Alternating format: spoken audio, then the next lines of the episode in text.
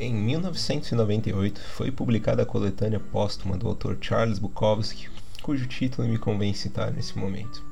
O capitão saiu para o almoço e os marinheiros tomaram conta do navio. Olha, eu realmente não sei se o Dude e o Tom estão nesse momento tendo uma boa refeição, mas eu espero que estejam, pois eles não podem estar presentes com vocês hoje para aquele cast semanal e sem nenhum tipo de pretensão de realmente fazer o que eu estou fazendo, eu me ofereci para suprir a lacuna que meus amigos deixaram, tendo em vista que eu já fui citado o suficiente no programa, pelo menos por, pelo que eu ouvi, que já sou uma parte integrante fantasma da coisa toda, me sentindo direito de e por que não? Preencher essa lacuna, esse vazio momentâneo. Eu não tenho pauta, eu não tenho capacidade, eu não tenho convidado eu não tenho absolutamente nada para trazer para vocês hoje, exceto uma lista. Eu pensei em falar da. Eu separei uma lista de jogos que eu estou jogando no momento. Não são poucos, são muitos, infelizmente. Deve ser por isso que eles não terminam e a lista simplesmente continua aumentando perpetuamente. Mas eu pensei em falar um pouco sobre cada um deles e dizer se eu recomendo ou não. Talvez alguma coisa te interesse, talvez alguma coisa despertes um profundo ódio pelo produto, ou talvez você já tenha jogado algum desses jogos e gostaria de dissertar um pouco sobre eles. Eu realmente não faço ideia. Eu não estou munido de nenhuma pauta, estou munido apenas de algumas abas da Wikipedia e do Mob Games, que é onde eu faço 90% da minha pesquisa sobre jogos. Uh, tendo feito essa pequena introdução, os jogos pelos quais eu pretendo falar hoje são Skull Monkeys, do PlayStation, Hunting Simulator 2017, jogando a versão de computador, mas foi lançado para outros consoles também. Uh, Left Alive, lançado para PC e PlayStation 4, um lixo, talvez o lixo mais notório da lista.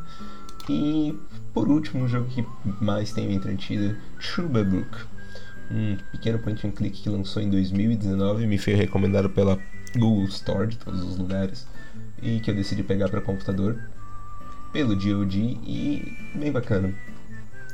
Bom, se a gente for por ordem de lançamento, o primeiro desses jogos é Skull Monkeys, desenvolvido pela Neverhood e lançado para o PlayStation em 1998, 6 de fevereiro na América do Norte.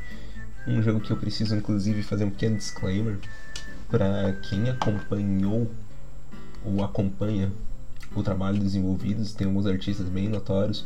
O um dos artistas visuais que trabalhou no jogo foi o Doug Apple, responsável pela criação e conceito original do Earthworm Jim, quando ele estava na Interplay. Ele recentemente ficou responsável por um, por um Kickstarter de uma sequência espiritual da prequela do Skull Monkeys, que é o Armcog. Acho que é assim, Armcog, Armcog, não lembro agora. O, um cara extremamente notório por ser uma pessoa péssima.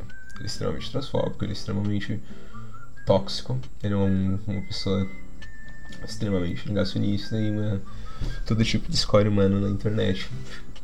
E ele não é responsável por por ele não é o líder do estúdio do The Neverhood que saiu foi um spin-off do time dele da Interplay, mas ele está envolvido no jogo e se isso causa algum tipo de desconforto, eu não recomendaria já tocar no jogo nesse aspecto. Pulando isso, Skull Monkeys é um platform que se destaca principalmente por causa da animação em Claymation. Eu sabia que esse jogo existia há muitos anos, mas um amigo de infância meu. infância? Não, um amigo meu de longa data jogou esse jogo na infância e me recomendou. Ele sempre ele insistiu bastante para que eu jogasse. Ele falou: Cara, Pedro, é bacana. E é notório também pela dificuldade. Cara, então, o visual dele é falando brevemente do jogo 10 barra 10, é provavelmente o jogo mais bonito do Playstation 1, sem dúvida. Eu não, eu não acho que nenhum jogo tenha envelhecido tão bem, mesmo jogos como, como o, Mana que tem para Playstation 1, PSX que tem um sprite work incrível e tal. Não, não, não, eu acho esse objetivamente o jogo mais bonito. Não é o jogo mais técnico, mas é o jogo mais bonito que já rodou no console. Eu acredito nisso piamente. É uma claymation de tipo.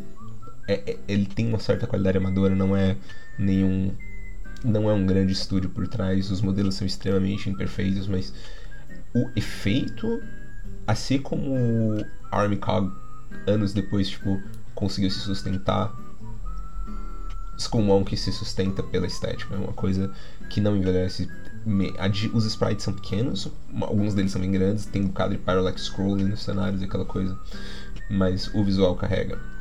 A história é completamente dadaísta, não tem muito o que falar, ele é uma sequência de um jogo point and click chamado Neverhood, mesmo estilo gráfico, mesmo estilo de produção, e que se sustenta basicamente um humor de toilette, é tipo post humor total, e entre cada mundo do jogo, que tu salva com um password falando isso, tem uma sketch de comédia. Ponto. A estética dadaísta é completamente insana e a maior parte da graça do jogo é ver o que vai acontecer entre uma fase e outra, bem, bem, bem, bem infantil. O, mas bem violento também, é bem legal, é, tipo, ele tem uma certa pureza no, no quesito de, do, da recompensa, como ver a próxima coisa legal é a recompensa do jogo, porque a jogabilidade também é extremamente, tipo, básica o, na configuração do PlayStation, tipo, o X pula, quadrado é um pequeno dash que aumenta teu pulo, e tu morre num hit. A, coisa mais próxima que o jogo tem é Donkey Kong Country, só que tu não tem nenhum interativo no cenário, tu não tem nenhum barril que tu possa atacar nos inimigos, aquelas coisas. As fases são curtíssimas, porque elas são extremamente difíceis. Tu morre num hit, a tua única arma, efetivamente, é pular em cima dos inimigos, mas nem todo inimigo pode ser pulado em cima. Tem vários inimigos que são como as abelhas do DKC. E é bem frustrante, mas as fases são bem curtas e tu tem continues infinitos. Problema, ele só te gera um password entre mundos, não entre fases. Então, alguns mundos variam entre 3 a 5 fases, então ele pode ser bem frustrante. O How Long to Beat eu acho que tá em 4 horas, mas não, não, não são 4 horas, vai depender muito da tua proeza técnica. O, pra variar um pouco a jogabilidade, além do senso de humor bizarríssimo, tem o, alguns power-ups que são o, atrelados ao gatilho e a círculo. Círculo é um projétil que tu consegue matar qualquer inimigo em ritmo, é um Hadouken da vida. O, existe um pássaro que, de papel que tu consegues utilizar e ele funciona como um homing missile e acerta o inimigo mais próximo. Tu consegue fazer um clone de peido que quando tu morre, ele volta para teu lugar. Tem um item que se chama Word Enema, que é uma bomba que destrói todos os inimigos da tela. E um pouco, um, acho que um pouco além da tela, inclusive. E eu acho que é isso. eu acho que não tem mais absolutamente nada. Não que eu tenha desco de descoberto. O jogo tem um bocado de segredinho, porém, se tu pegar três ícones de 1970, tu é transportado por uma fase temática dos anos 70. Eu não peguei, eu não sei se é uma fase ou se ele modifica a fase atual, eu não peguei. E se tu pegar outros três ícones, tu é transportado por uma fase. O, uma fase bônus, onde uma música temática, tipo, que te paternaliza bastante, assim, te age como um pai ou mãe te guia por ela, é bem legal. A trilha sonora é provavelmente a melhor parte do jogo. A trilha sonora é incrível. Se não me engano, é composta por um tal por uma de um cara que faz parte de uma banda cristã chamada Daniel Amos, Terry Scott Taylor. É bem bacana, provavelmente a parte que melhor envelheceu do jogo, tanto dele quanto do The Neverhood. Foi lançado como disco duplo chamado Imaginarium, que tu consegue, sei lá, baixar na internet, porque eu nunca achei para streamar nem nada, mas tem no YouTube também bem bacana. Uma coisa que geralmente eles fazem é que tipo, cada fase tem um tema musical que a próxima fase vai continuar com a melodia do original, mas vai iterar bastante, introduzir alguma percussão nova, um ritmo novo, um novo camada para música. É um jogo bem bacana, mas eu não recomendo para absolutamente ninguém, porque ele é extremamente frustrante, mesmo que planeje trapacear. E além daquela questão do tipo, porra, o tem né, Apple tá envolvido, é um jogo difícil de recomendar. Mas como proeza técnica do PlayStation 1, eu fico muito surpreso que ele não tenha sido tão, que ele tenha sido tão mal recebido pela crítica. Mesmo que tenha sido aquela 98, aquela época de transição de tipo jogos 2D, 3D, enfim, ele tem bem aquela vibe da Interplay, se tu curtes isso, o... eu recomendo bastante. Eu recomendo bastante. Se tu curtes a vibe Interplay, assim, se tu não curte, tipo, paciência, tipo, não, não, não vejo ele, eu acho ele inferior a Donkey Kong Country, assim, eu acho que ele tem muito menos nuance, ele não tem veículos, é, apesar de tu conseguir um item de planagem em algumas fases, eu tô na fase 10 de 17, ainda não terminei, mas ele não tem tanta nuance, tanta variedade quanto de KC, assim, não, não vejo motivo para fora interesse audiovisual adentrar no jogo, mas é um jogo bacana. E fica por essa mesmo, não recomendaria para qualquer pessoa. Um outro jogo que eu jogo animais nos fins de semana porque é extremamente frustrante chegar em alguma fase e não, tipo, conseguir avançar e eu não tô me permitindo usar save states por causa que eu tô usando um emulador chamado Zebra que não permite. então eu sou forçado a utilizar os passwords. É um inferno. Um outro jogo que eu tô jogando tipo, no meu tempo livre durante a semana, e esse é muito mais tranquilo, é o Hunting Simulator, ou Hunting Simulator 2017, dependendo de onde tu for pegar o jogo. desenvolvido pela Neopica e a BVBA e a Big Band Interactive, lançado em 2017. Eu creio que ele tem uma versão para PlayStation 4, eu estou jogando a versão para o computador. E a ideia é que ele é bem dessa vibe de simulator games que eu acho muito injusto. Esses jogos simulator games, eles raramente são simuladores, certo? Eles, porém, eu acho que eles são tipo é como immersive sim, é uma escola de design onde certas partes da experiência que geralmente são ignoradas são gamificadas para dar uma sensação de não de realismo, mas de autenticidade ao ato. Truck Simulator eu acho, Euro Truck Simulator, American Truck Simulator eu acho um ótimo exemplo. Dirigir não é daquele jeito, não é assim que funciona, mas existe uma sensação de autenticidade por certos passos que tu tem que tomar para concluir os objetivos, mesma coisa pro Train Simulator e, sei lá, PC Building Simulator. Mas esses passos dão eu acho que eles dão significado às ações mais mundanas desse jogo. Eles acabam por compensar a falta de objetivos mais mais tradicionais e hollywoodianos, assim, Hunting Simulator é, é mais ou menos a mesma coisa, tu tens que preparar o teu equipamento, tu tens que... Ele tem uma campanha onde o jogo te força a caçar certos animais em certos biomas, em certos horários ele, continua, ele controla como um FPS tradicional, ele tem uma mecânica de vento, ele tem uma mecânica de balística, mas é uma coisa bem, bem understated, assim. Eu não sei, eu tô jogando normal, no hard eu fiz algumas caçadas no hard e eu acho que influencia mais. E, mas a estrutura do jogo é: você escolhe seu equipamento, você escolhe o que você vai caçar e ele pontua.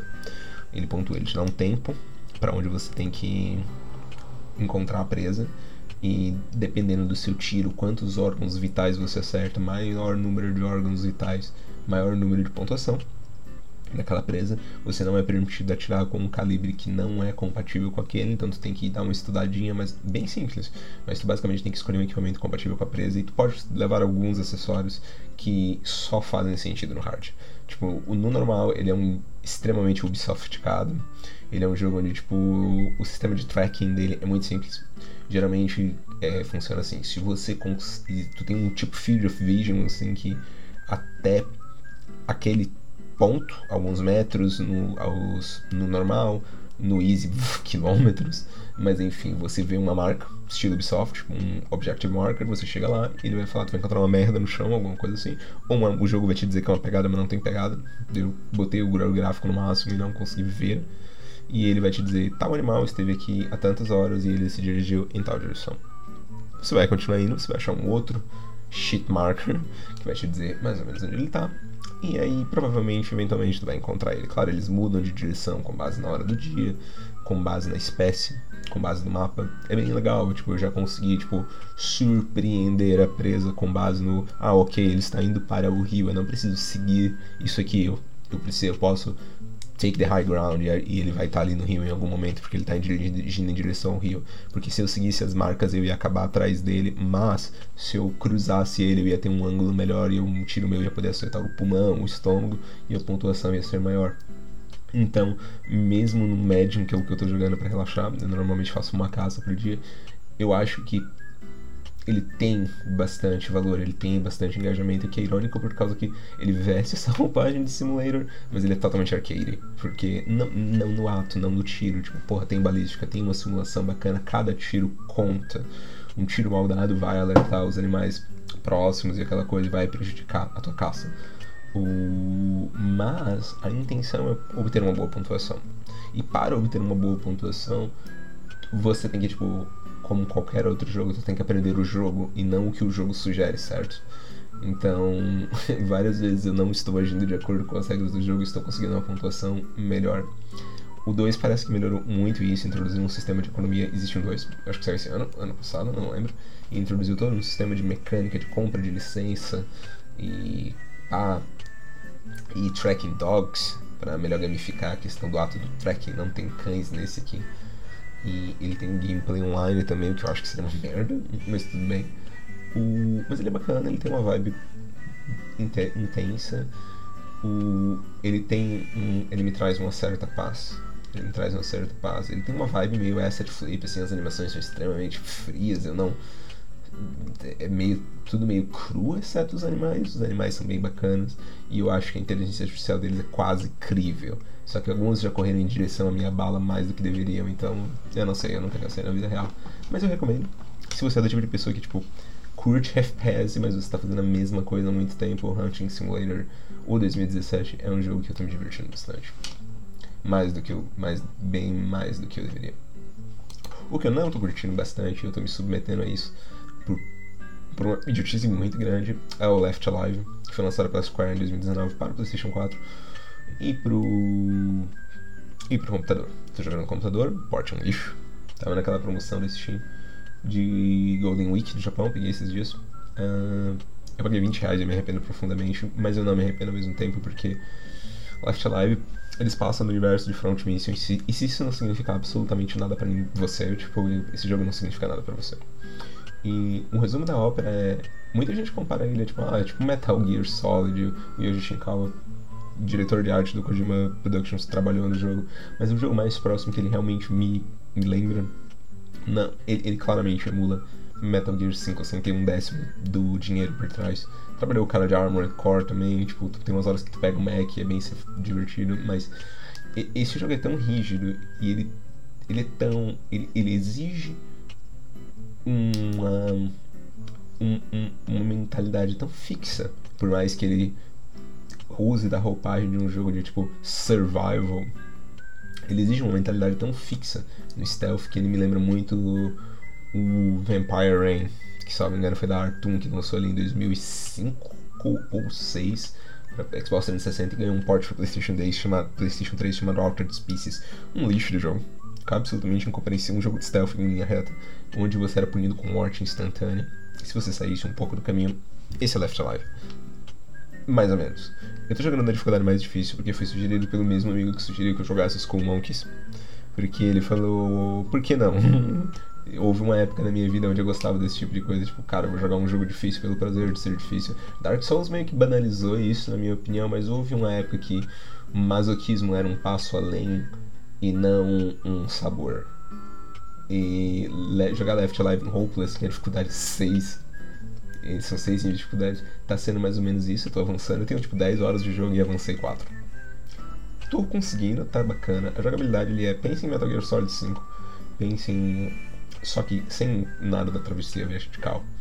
Nada da travessia vertical. Ele parece mais um cover shooter mais tradicional, com um foco em crafting. Tu consegue achar lixo no chão e tu consegue craftar itens para se defender e coisa e tal.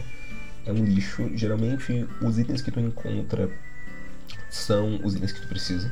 E se tu, tipo, fuck it up, boa noite, boa sorte. Demora, tipo, o inimigo mais fraco do jogo morre com 6 headshots no, no, no roleplays e tu pode ter, tipo, 50 balas de pistola no máximo. Boa sorte. Se você não conseguir decifrar o que o jogo quer. E ele tem uma mecânica ele se passa em. Cada missão se passa em um distrito aberto, que são pouquíssimos mapas que são reutilizados e remixados. É meio que tu, tu tá sempre no mesmo lugar, mas o jogo quer muito fingir que tu tá em outro. Aí ele trava um caminho ali, bota alguma coisinha ali, mas é tudo no mesmo. Eu acho que eu passei por três, tô na missão capítulo 6, eu acho, e eu acho que eu passei por três missões distintas, é, um, é uma piada. Claramente eles não tinham dinheiro, esse claramente é um esquema de lavagem de dinheiro. É, e a graça, em tese, para mim, é. Eu gosto bastante de Front Mission, da franquia Front Mission, gosto bastante, sempre tive preço, joguei muito Front Mission Second no PlayStation 1, tenho muito carinho pela franquia. E ele se passa no universo Front Mission e ele tem um, um, um, projeto legal. Ele se passa em uma cidade chamada Novos. A premissa é que ela se passa em uma cidade chamada Novoslava, que se vê no, invadida por um outro país, que eu não lembro dos nomes agora, pelo amor de Deus. Mas ele basicamente é a Ucrânia. E você joga com três personagens. Tipo, a invasão é completamente massiva. A força militar local não consegue segurar e começa a bater em retirada a grande ideia, e eu acho que a grande ideia inicial era fazer um tipo de cerco de Stalingrado na coisa. Sobreviver. Era, era meio que para ser uma história sobre sobreviventes, certo? Sobre. Eu acho que era pra ser uma coisa meio This War of Mine, onde os, os macro-eventos fazem referência às tensões políticas de Front Mission, e isso é bem recompensador. Eu tava, tipo, apontando pra tela assim, ok, eu sei do que essas pessoas estão falando, mais ou menos. E é legal reconhecer tipo, a estética de Front Mission, tipo os Vanzers, que são os robôs gigantes, marcam na franquia. O que não é legal é que bem rápido a narrativa se degenera em um character drama de terceira categoria, porque todos os personagens têm alguma ligação com as pessoas que arquitetaram esse conflito. São três personagens principais. Um Mikhail, Olga e eu não lembro o nome do outro cara. Mikhail é um sargento da, de defesa durante a invasão, um piloto de Vander que se fode e ele tem que sobreviver. Ele é o cara mais relatable de todos. O Olga aparentemente é tipo uma policial e eu achei isso muito legal. Tipo assim, ó, vamos ver como é que a força civil lida com a invasão. Porque começa um tremendo genocídio do por parte dos invasores. Só que a Olga era tipo sargenta do exército invasor e ela logo encontra o ex-comandante dela. E tipo, opa, ela tem ligação com o plot. E o terceiro personagem, eu não lembro o nome dele. Ele foi. Ele era um prisioneiro de guerra, porque Nova Oslava, o, o país do qual Nova Oslava é capital, sofreu meio que uma tentativa de revolução comunista que meio que não deu muito certo. E o líder da revolução foi morto por esse personagem e esse personagem foi executado. Plot twist: esse personagem não foi executado, você não com ele, e o líder da revolução que fingiu que morreu está vivo e rodando por aí. E todo mundo se encontra com uma frequência absurda. Deixa. O, o macro conflito deixa de ser uma roupagem para conflitos pessoais incríveis, mas, e, mas vira meio que o contrário. Os conflitos pessoais incríveis viram plano de fundo para a roupagem mais incrível lá de cima. É, é de baixo para cima e não de cima para baixo. Eu acho que não, essa não era a intenção. Seria muito mais interessante. O Mikhail tem de, de longe a narrativa mais interessante, por causa que ele tá simplesmente tentando sobreviver. Mas não demorou muito para tipo, um mega jornalista que sabe de tudo que tá acontecendo, tá tipo dando dicas para ele de oh, olha como essa trama política vai mais para fundo. Então eu achei que ia ser uma parada meio This War of Mine, eu achei que ia ser uma parada meio Stalingrado, uma parada meio, sei lá, Yugoslávia, batalha, alguma guerra da Yugoslávia, tipo, mas sobre como pessoas normais são presas em forças maiores além do seu além do seu alcance e como isso estraga absolutamente a vida de todo mundo. Uh, mas não, não é o caso, não é. Eles tentam justificar absolutamente tudo o que está acontecendo e eles meio que estão com um foreshadowing bem idiota de que os dois lados estão errados, que é o tipo de coisa que é uma tremenda perda de tempo. Ah, um lado é genocida, outro não é. Foda-se Israel. O outro, mas o jogo tá sendo divertido num nível bem PlayStation 2 da coisa toda. Ele é claramente um jogo feio para PlayStation 3. Assim, ele tem essa vibe de poderia ser um clássico, mas ele não é. Mas, tipo, quebrar o jogo é bem divertido. Quebrar o jogo é bem divertido. Eu, eu não tenho nenhum indicativo de campo de visão. Eu não tenho nenhum indicativo de nada, mas eu, eu, eu consigo hoje navegar o jogo com tamanha leveza que, tipo, muito, que eu, eu, eu sinto que eu entendo o dadaísmo do jogo nessa altura do campeonato e faz muitos anos que eu não tenho esse tipo de experiência de jogo fora do jogo. Hoje é tudo tão bem programado e a gente tá tão mal acostumado que é difícil ter um jogo tão ruim que é bom. E eu acho que é. E eu acho que essa é a ideia, assim. Mas é, é, é bem bacana. É bem bacana no fim das contas. Eu recomendo se, sei lá. O... Se você curte bastante Front Mission eu, é a única maneira que eu recomendo, assim, no fim das contas, eu entendo o jogo. E o último jogo que eu tenho jogado, e o melhor deles, de longe, é Sugarbrook. Sugarbrook me foi recomendado pela Google Store, porque eu estava procurando alguma coisa, e ele me foi recomendado, desenvolvido pela BTF GmbH, de acordo com a Moby Games, não tem nenhuma página no Wikipedia essa merda. E o gênero dele é tipo point and click fundado pelo Kickstarter e eu acho que isso devia ser um subgênero em si. Point and Click fundado pelo, pelo, pelo, pelo Kickstarter, porque ele é bem claramente um jogo fundado pelo Kickstarter. Ele obviamente tinha uma ideia grandiosa por trás. E quando eu terminei o primeiro capítulo em tipo 40 minutos, e eu vi que ele tinha 5 e o How to era de 4 horas, ou 5, eu não lembro agora. Eu falei, oh.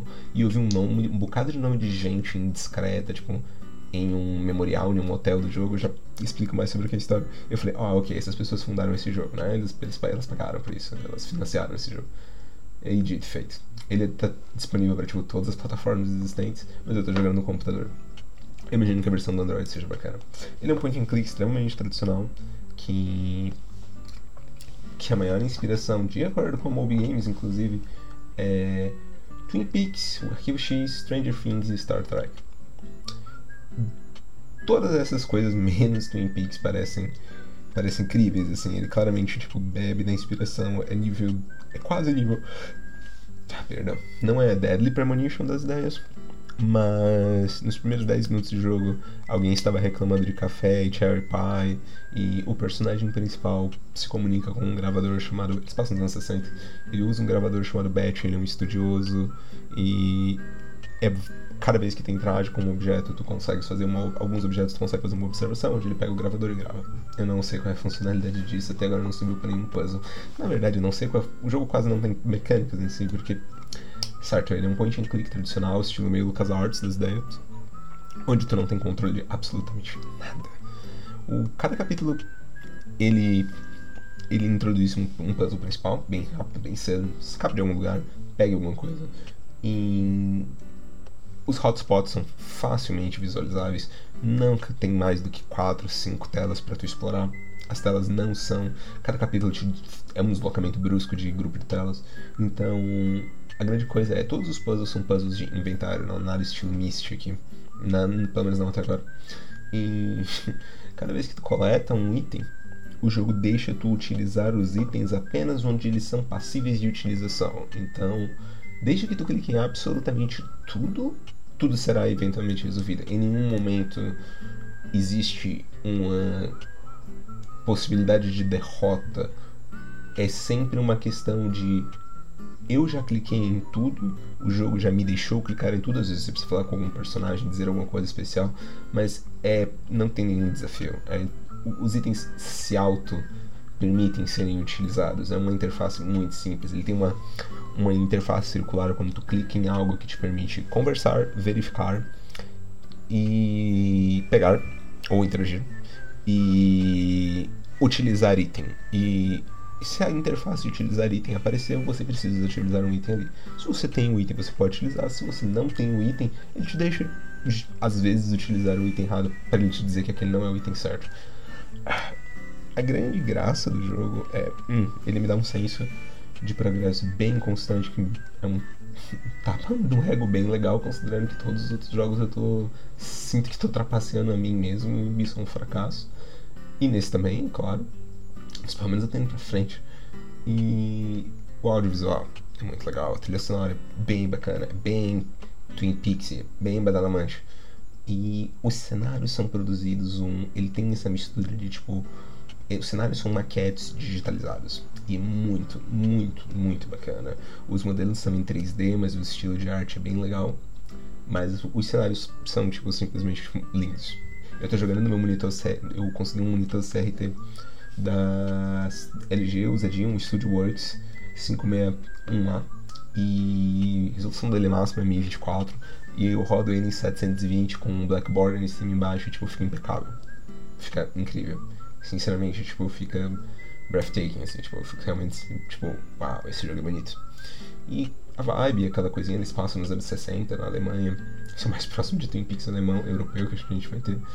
É muito mais discreto do que Deadly Premonition ou alguma coisa assim. É bem bacana, foi uma, tá sendo uma surpresa bem elegante, bem bem fora assim do que eu tava esperando. Me, me resgatou tipo todo um desejo de jogar nos joguinhos mais computador, sabe? Nos joguinhos mais videogames.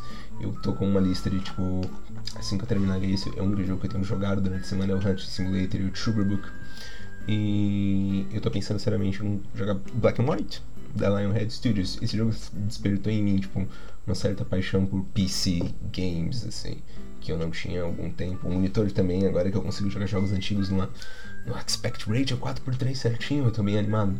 Provavelmente a próxima coisa que eu vou jogar é Black and White. E eu também tô querendo revisitar o Whiskey Monkeys quando eu eventualmente terminar ele. Eu pretendo revisitar The Neverhood, visitar The Neverhood, revisitar os antigos Airform Gym. E a partir daí, tem vários jogos da Shine e dos derivados que eu queria jogar, tipo Giant, Citizen Kabuto, essas coisas. E é engraçado como os primeiros jogos da Shine para quem não sabe, Shiny tipo, produzir jogos como MDK, Sacrifice, Messiah eram extremamente criativos, extremamente. Eram, é, é, eles eram a cabeça da Interplay, na minha opinião, fora ah, os RPGs. Assim, a Interplay, igual a Interplay já foi uma produtora de peso.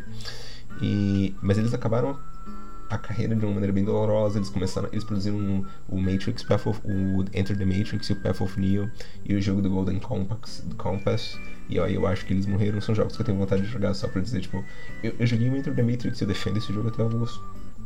Path of Neo é mais ou menos, mas eu gosto. Os Golden Compass eu nunca joguei, mas eu garanto que deve, ser, deve ter alguma coisa da Shine ali. E eu recomendo alguns dos jogos que eu falei, eu não sei se exerci uma recomendação para todos, mas eu não recomendo Skull Monkeys para pessoas normais, ao menos que você seja um entusiasta de animação. E eu não recomendo Running Simulator, ao menos que você seja um entusiasta de. Não é de, de jogos tipo. de su sugestões, certo? De, de, de, de, onde a experiência. onde a simulação é uma sugestão de simulação. E, eu eu recomendo ele como um exercício de paz. É bem legal. É, nesse sentido. Por, por, mais que caçada seja uma parada extremamente, sei lá, reaça na vida real associada, tipo, tô numa parada meio reaça. O, o jogo é bem zen em comparação. Me faz lembrar de alguns autores como, tipo, sei lá, Tom McGuane, James e Jim Harrison, que falavam, tipo, dessa conexão com a Terra e pipipi, pop, pop. Eu acho que tem um pouco disso aí. É um jogo bacana, tô curtindo bastante. Um... Left Alive eu não recomendo pra absolutamente ninguém, na real. Foda-se se você gosta de Front Mission, vê essa perna no YouTube, não perde teu tempo, não perde teu dinheiro. Não, não, não, não, não é um Hidden Classic. Não é nada. Tem uma review bem bacana dele do Thor High Heels no YouTube, se você realmente quer entender o quão ruim esse jogo é. Eu não, eu não, eu não entrei no in-depth sobre ele, porque ele é tipo Metal Gear 5 sem a verticalidade e os inimigos te vêm pela parede, basicamente, e demora tipo, um trilhão de balas para tu matar eles. E não, não, não, não, não. Eu precisaria de mais de 40 minutos só para falar sobre ele. E True Book, isso eu recomendo. Eu acho que se você sempre teve, tipo, aquela paixão por jogos de aventura, mas o progresso sempre foi um, a pior parte, tipo, ter que ficar abrindo um detonado pra, tipo, avançar, porque tu não quer realmente ter que passar por isso. Ele é permeado de Adventure Game Logic, mas ele se auto-trapaceia, então eu acho que vale a pena. Eu acho que vale a pena. E por hoje é isso. Eu espero que vocês tenham se, talvez se divertido alguma coisa. Se quiserem, tipo, mais um recomendação, alguma coisa, podem pedir para os meninos. Eu pretendo voltar para o podcast eventualmente, quando o tempo melhor me permitir. Mas por enquanto, Duri falou que eu podia fazer o que eu queria, então eu fiz o que eu queria. Eu desejo a todos uma boa noite.